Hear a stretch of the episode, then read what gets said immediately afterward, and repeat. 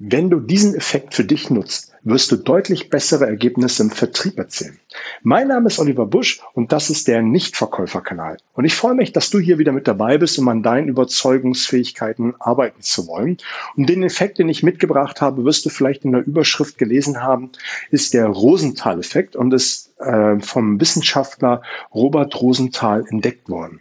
Durch verschiedene Experimente und er ist damit auch wissenschaftlich fundiert, dass er gut funktioniert und wie er funktioniert, welche Vorteile er mit sich bringt, wirst du in dieser Episode erfahren. Und dieser Ro Rosenthal-Effekt ist so ähnlich wie die selbsterfüllende Prophezeiung. Also wenn du dir vorstellst, dass etwas gut funktioniert, dann wirst du eine Handlung an den Tag legen, dass es besser oder gut funktioniert, so wie du es dir vorstellst. Und hier geht es dabei im Kern um die Erwartungshaltung. Also wenn du in die Akquise hineingehst und sagst, ich möchte heute eine besonders gute Akquise betreiben und mit dieser Erwartungshaltung hineingehst, wirst du dementsprechend eine gute Akquise betreiben. Wenn du dir sagst, ich möchte heute, wenn ich verhandle, eine besonders gute Verhandlung an den Tag legen, dann wirst du besser verhandeln. Wenn du dir als Erwartung auferlegst, ich möchte andere Menschen heute begeistern von meiner Sache, dann wirst du andere Menschen besser begeistern. Und es gibt zwei Experimente, die das besonders deutlich machen und vielleicht kennst du die. Das eine Experiment wurde mit Ratten gemacht. Da hat man Wissenschaftler in zwei Gruppen geteilt und der einen Gruppe hat man gesagt, die Ratten, die ihr habt, die sind besonders intelligent. Die wurden besonders gezüchtet, die haben besondere Begabung, die sind anders als wie die anderen Ratten. Der anderen Gruppe von Wissenschaftlern hat man gesagt, ihr habt besonders dumme Ratten. Die, die können nicht viel. Ähm, ja, das sind dumme Ratten. Und das Ergebnis, nachdem sie alle durchs Labyrinth gegangen sind, die Wissenschaftler, denen man gesagt hat, das sind besondere Ratten, das sind besonders intelligente Ratten, haben besser abgeschnitten als die dummen Ratten. Und das klassische Experiment, was bekannter ist als wir mit den Ratten, ist das mit den Lehrern. Man hat äh, Lehrer in zwei Gruppen aufgeteilt und hat äh, den Lehrern gesagt, du pass auf, deine Klasse ist besonders intelligent. Die Schüler sind besonders wissbegierig, die sind äh, extra zusammengesetzt worden, weil die alle sehr intelligent sind, die sind wissbegierig und die wollen etwas erreichen.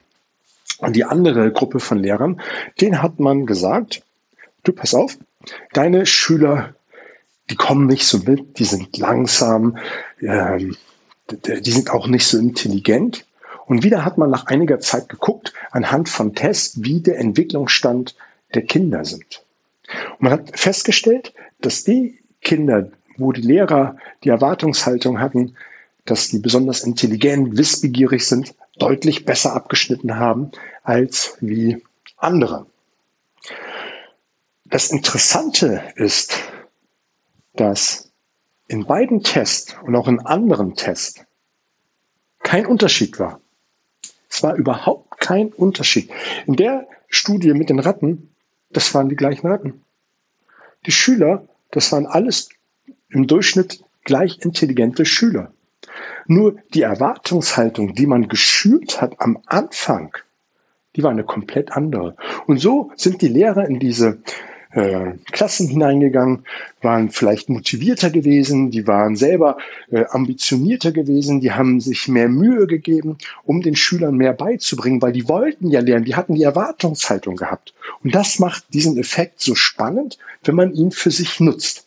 Das soll heißen, ähm, wenn du besonders in die Akquise hineingehst, wenn du besonders ins Verkaufsgespräch reingehst mit der Erwartungshaltung, der Kunde wird heute kaufen, dann wirst du mehr Abschlüsse machen. Natürlich hat alles seine Grenzen, gar keine Frage. Aber die Erwartungshaltung, wenn du dir im Tag, am Morgen des Tages sagst, heute gehe ich in die Wartung, mit der Erwartung in den Tag, ich werde viele Abschlüsse machen, dann wirst du ganz, ganz anders handeln. Und ich habe drei Punkte für dich, um nochmal das zu thematisieren. Das erste ist nämlich, das hat man eben schon rausgehört, ist der Glaube. Dass du mit dem Glauben hineingehst äh, es wird gut funktionieren, dass du einen Glauben an dich selbst hast, dass du ein hohes Selbstbewusstsein, einen hohen Selbstwert hast. Und dann wird, wie eingangs erwähnt, die selbsterfüllende Prophezeiung alles tun, damit es funktioniert, damit deine Erwartungshaltung auch erfüllt wird. Also geh mit dem Glauben in das, in den Tag, in die Gespräche, in die Termine hinein, dass du ein gutes Ergebnis erfüllst. Ich habe es an der einen oder anderen Stelle im Podcast schon mal gesagt, das verdeutlicht dieses Beispiel noch einmal. Wenn du in ein Verkaufsgespräch hineingehst mit dem Gedanken, der Tag ist eh schon blöd, der Termin vorhin war schwierig gewesen, ich habe nicht den Abschluss erzielt, den ich wollte, ich habe zu viel Rabatt gegeben, dieses, dieser Termin wird bestimmt auch schwierig, dann wirst du Handlungsweisen an den Tag legen, die genau das widerspiegeln. Und du wirst Kaufsignale äh, nicht erkennen, du wirst ähm, einfach auch das Thema Preis beispielsweise schon von selber ansprechen und der Kunde wird sagen, natürlich, der Preis muss noch niedriger.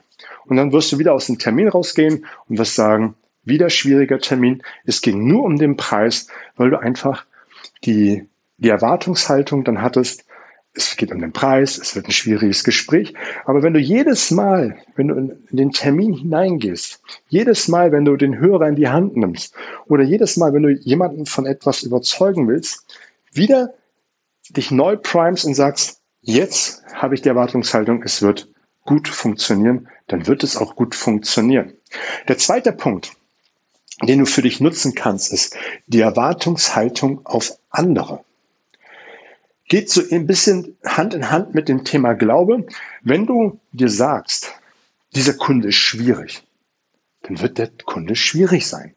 Wenn du mit Mitarbeit, wenn du Mitarbeiter hast und, und sagst, ich habe nur blöde Mitarbeiter, ich habe schwierige Mitarbeiter, ich habe Mitarbeiter, die äh, die Aufgaben nicht so erledigen, wie ich sie haben möchte. Was glaubst du, wie deine Mitarbeiter, deine Kunden sein werden, wenn du diese Erwartungshaltung hast? Nämlich genau so.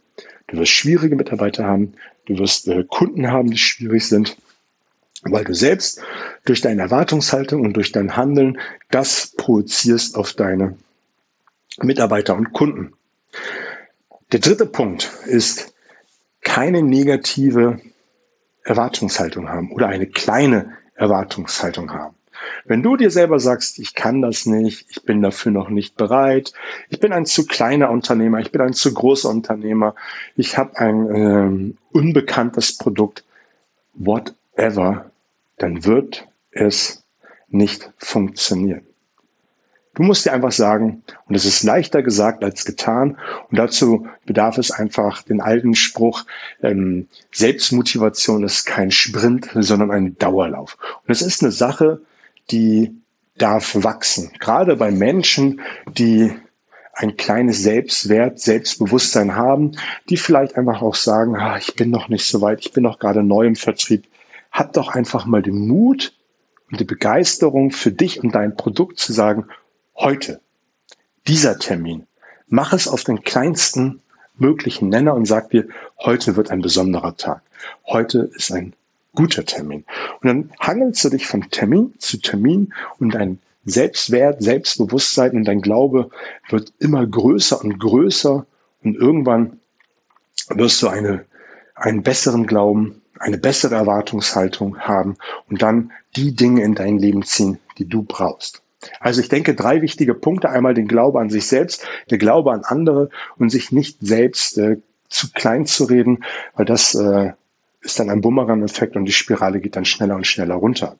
Ich denke, ein sehr, sehr cooler Effekt, den man für sich nutzen kann, oft ähm, verkannt, weil man ihn nicht so im Gedächtnis hat, möchte ich mal sagen, aber er funktioniert wunderbar. Vor allem, wenn man sich einfach nur den kleinstmöglichen Nenner nennt, nämlich zu sagen, in diesem Termin werde ich das Beste geben und die beste Erwartungshaltung haben, die ich haben kann. Und dann wird man einfach ein besseres Ergebnis haben. Man wird natürlich nicht jeden Kunden damit äh, abschließen können, aber unterm Strich auf die Dauer der Zeit sind die Ergebnisse besser. Und damit möchte ich auch die äh, Podcast-Folge beenden. Ich wünsche dir einen wunderbaren Tag, genieß die Zeit, nutz diesen Effekt für dich. Bis auf bald.